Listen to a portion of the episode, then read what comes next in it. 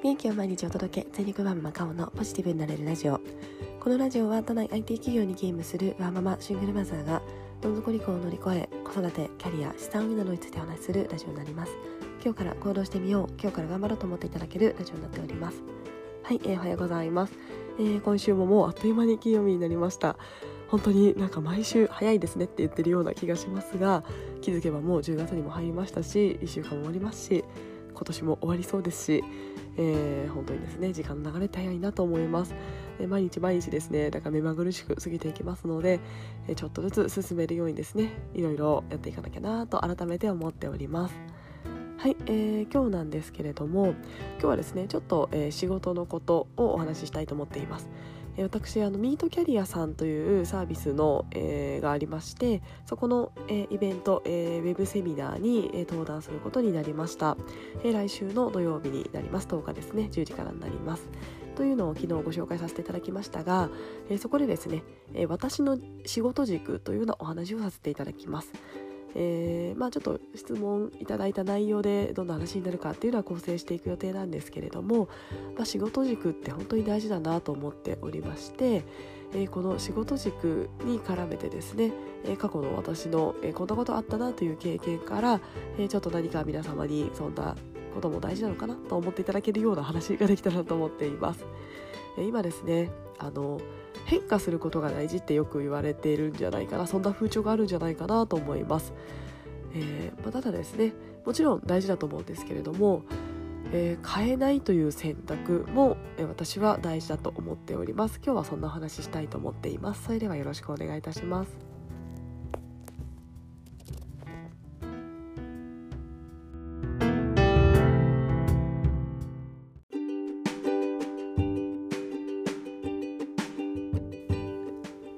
はい、えー、私の経歴を、えー、再度お伝えさせていただきますと新卒で入った会社で法人営業をやっておりました、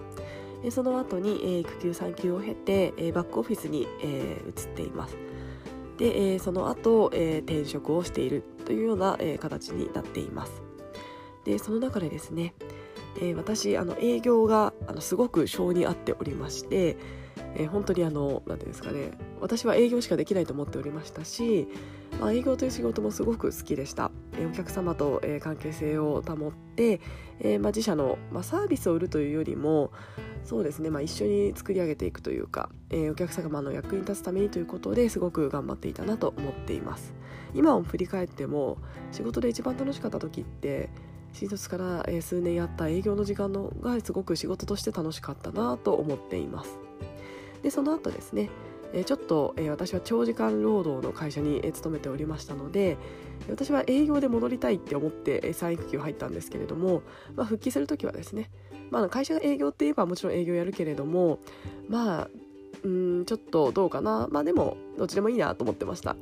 で私の会社は、えー、基本的に営業の人はそのまま次はバックオフィスに行くというような風潮がありまして、まあ、それをいわゆる世の中の、えー、言葉で言うとマミートラックになるかもしれないんですけれどもまあ会社はすごく配慮してやってくれてました。やっぱり長時間労働の世界に、えー、営業女子をですね、えー、入れてしまうあのママを入れてしまうとやっぱり難しいだろうということで、えー、大体がバックオフィスに行っていました。で私もそのままですね、えー、そのレールに乗っておりました。で私自身はそれに対してマミートラックとは思っておらずですね私はいい機会だと思ってまして私あの営業時代にあのばなんですかね PC スキルとかあのビジネススキルというかあの本当に疎くてまあ、あの営業としてそれなりにはあの成果上げてたんですけれども、まあ、Excel は使えない、パワーポイントで資料もかっこいいのを作れ、まあ、かっこいいというか分かりやすいのを作れない、というような形でですね結構そこが私の中でコンプレックスでした。ただですね長時間労働すぎてそれを改善するというのもあの視点がいかず時間も取れず、えー、やっていなかったんですが、まあ、バックオフィスに行ったのでやらなければいけないんですよね。まあ、Excel 使えないと本当に仕事にならないようなあの仕事でしたので、えー、そういった形でですね、まあ、私にとってはちょうどいい機会だなと思っておりました。で、私自身は戻った後にですねこのバックオフィスの期間で、えー、今まで、えー、経験できていなかったことを経験してまああのエクセルとかパワーポイントとかそういったスキルをつけてそのスキルを持って営業に戻ろうと復帰当初は思っておりました。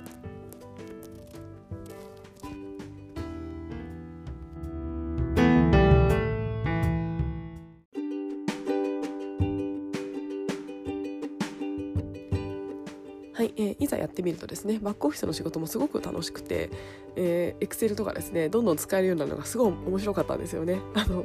VLOOKUP 関数とかできるようになって何これめちゃめちゃ便利じゃんみたいな形になりまして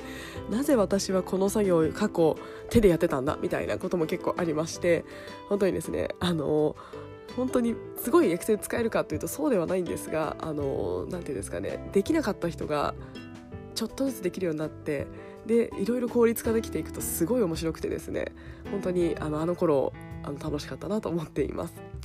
で、えー、ただですね結構周りの人からはいつ営業戻るのというようなお声をいただいておりまして私が結構バックオフィスで楽しいなと思いながらやっていたんですけれども、まあ、結構ですねこう会社の中であの休憩スペースなんかで会うと他の部門の方に早く戻ってきなよということで、えー、言っていただけたりとかしておりました。で私自身もですね、まあ、やっぱり営業楽しかったのでいつかは営業戻ろうかなと思いつつもバックオフィスの仕事が結構楽しくてでかつですねそこでちょっとマネジメント路線に行くというような話もいただいておりましたのでちょっとですね、うん、このままそっちに行こうと思っておりました。えー、ただですねある時営業部の中でですねお声がかかりまして営業戻らないかというようなお声がかかりましたで、えー、ちょっとやっぱり営業がですね私の前いた会社は長時間労働でして、えー、いやそれあれでちょっと大丈夫かなと思いつつもいろいろ配慮いただくようなことを提案いただきまして、えー、私というママという時間制約がある状態でも、えー、できるような、えー、ことをですねわざわざ私のためというわけではないんですが、まあ、私のような人のために設計をしてくれてそこに来ないかというようなお声をいただいておりました。で私その時ですねすっごい悩みましてもうですねご飯食べれない寝れないえー、どうしようどっちがいいんだろうどっちがいいだろうということでそのままバックオフィスでいて、えー、経験を積むのかまたまた営業として自分の楽しかったなと思っている環境に戻るのかすっごい悩みました。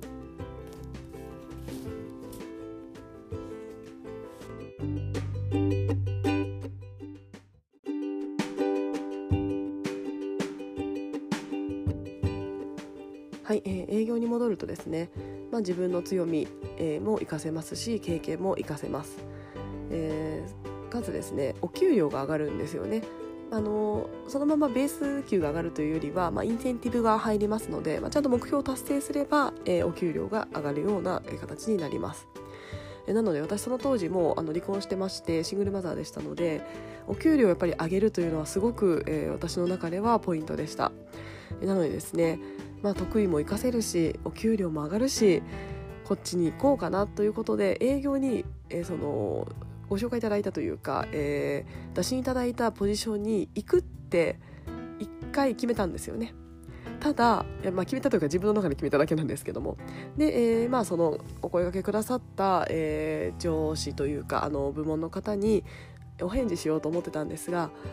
えただですね、うん、ちょっとどうしようやっぱりなということで何か引っかかるものがありました。で、えー、それは何かというとバックオフィスのままでいると新しい経験ができるんですよね。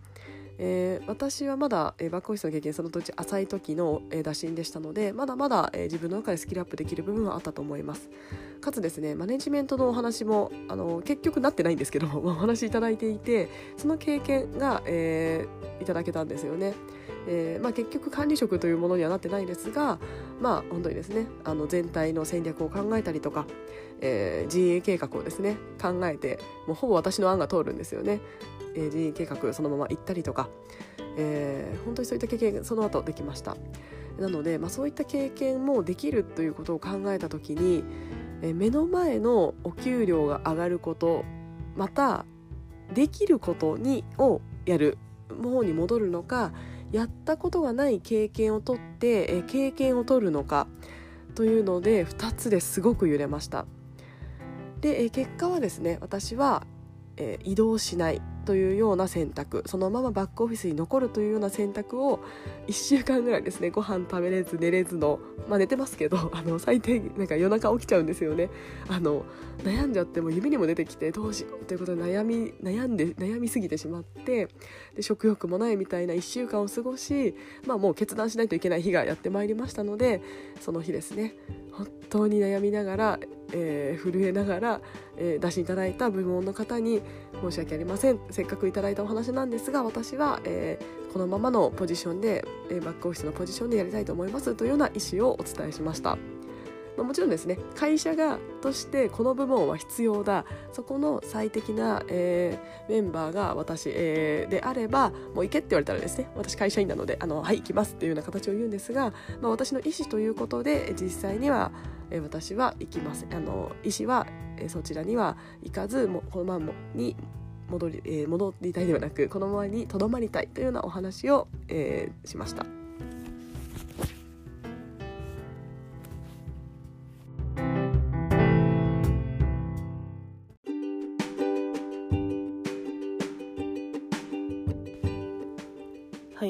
今振り返るとですねその時、えー、2つで悩んでました。目の前のお給料を上げるという、えー、ことと経験を取るということ。この二軸ですごく悩んでたなと思っています。まあもう結果論になりますが私はその時は経験というものを取ってよかったなと思っています。えー、やっぱりですねやれることをそのままもう一度やってもですね成長度があんまりないんですよね。できることが増えないというか、まあ、もちろんですねそのえー、そのフェーズで参加することで何か新しい知識も得られたかもしれないですし経験も得られたかもしれないです。まあ、ただ結局今までですねやっていなかった領域に私は復職して、えー、いろいろ経験を積んでいたのでやっぱりそこでやったことないことを伸ばす伸ばしてみてそこの中で、楽しみとか得意とかできることを見つけていくというようなことが、私はですね結果良かったなと思っています。で結果そのままですね数年バックオフィスで経験を積んでマネジメントの経験もできてでその経験を生かして結果転職をしてで、えー、お給料の方は、えー、上がったというような、え形になりますので、まあ、数年後にはなりますが、えー、やりたかった、えお給料を上げるというような目標は達成をできております。えなのでですねその時に、まあ、変えるという選択を取ることもできたと思いますしとどまるという、えー、選択を取ることもできました。私はその時はとどまるという選択をしてよかったなと思っています。なのでですね、まあ、世の中あの変えた方がいい変わった方がいい挑戦した方がいいみたいな風潮あると思うんですけれども私それは実際はですねあのした方がいいと思っています。すごくあのagree というかそこに関しては挑戦した方が人生面白いとは思うんですけれどもただですねとどまるという選択を戦略的にするということも私は人生では必要だと思っていますとどまった方がそれが挑戦になることもありますしその時の状況を考えて挑戦することがあまりにもハイリスクということもあると思いますなのでやっぱりですね自分の軸その時の自分の軸は何なのかというのを大切に明確にしておくと、まあ、迷うかもしれないですが、まあ、自分にとって、えー、いい選択っていうのができるんじゃないかなと思っています。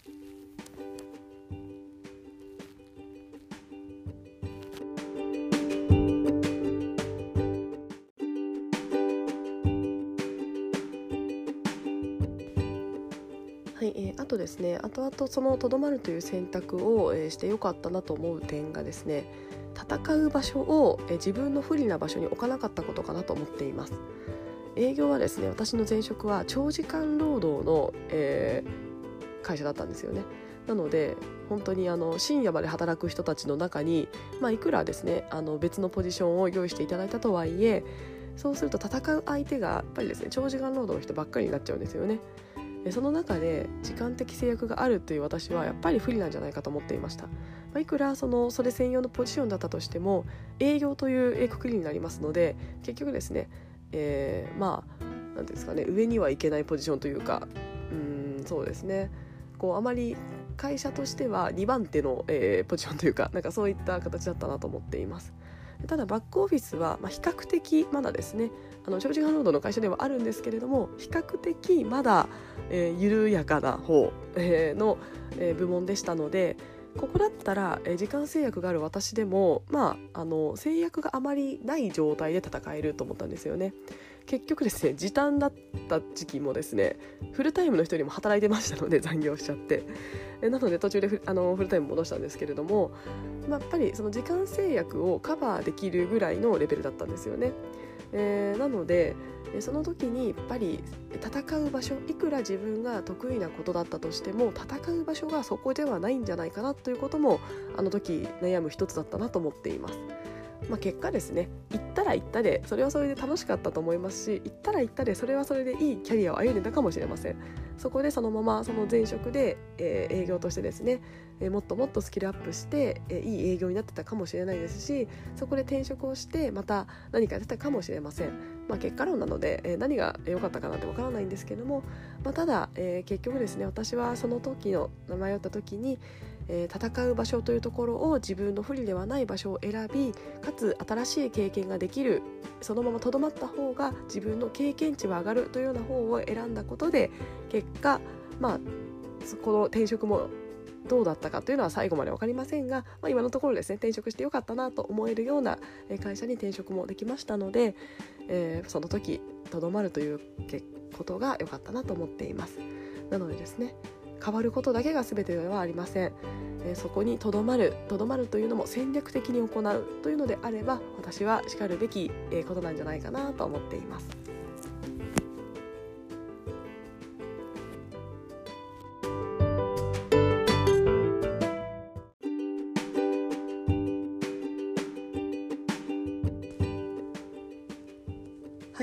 ですね、えー、ミートキャリアさんの、えー、私の自分軸というような、えー、セミナーをですねに登壇する、えー、ことがきっかけでちょっと自分のキャリアを振り返った時にですねこの、えー、過去とどまったという経験がもしかしたらどなたかのお役に立てる、えー、気づきになるんじゃないかななんて思いましてお話をさせていただきました。どなたかちょっとでも参考になったりなったりですねそんな考えもあるんだと思っていただけたら嬉しいなと思っております。はい、えー、それではですね金曜日私ちょっと今すごく忙しくてちょっと本業がですねバタバタしておりますので、えー、今日も、えー、なんとか頑張りたいなと思っております。それでは今日も聞いてくださいましてありがとうございました。